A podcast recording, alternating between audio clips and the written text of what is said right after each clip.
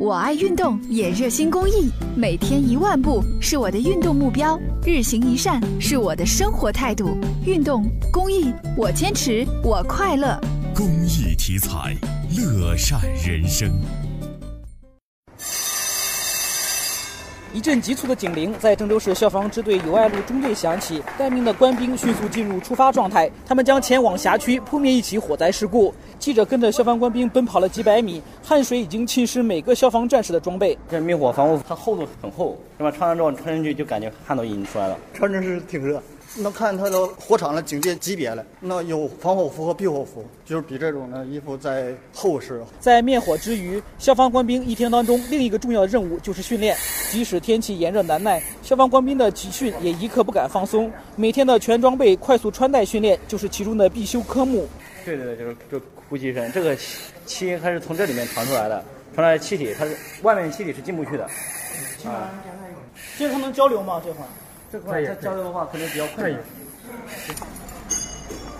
穿戴灭火防护服的小伙叫彭小坤，今年二十岁，从警已经两年。虽然面目清秀、个头不高，但一直是冲入火场的主力之一。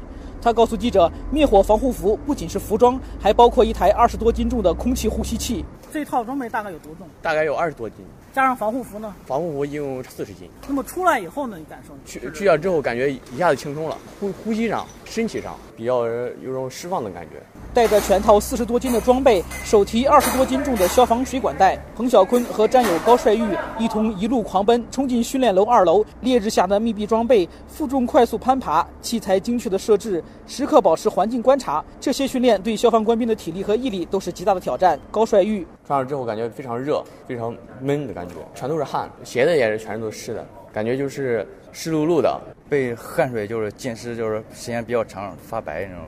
大概有多长时间？差不多能有十十几个小时吧。烈日下训练是为了适应各种环境，强化体能训练是为了冲锋火场，能更快、更长时间灭火救援。高帅玉说：“恪尽职守保平安是每个消防官兵的职责和义务，不论多么艰辛，他们都会坚持不懈，不忘初心。既然选择一个消防兵嘛，在和平年代，每天都实战嘛，每每次就是出完警回来就救完人，心里感到非常的快乐。别人去做一点事，身为一个消防兵，这都是我应尽的职责。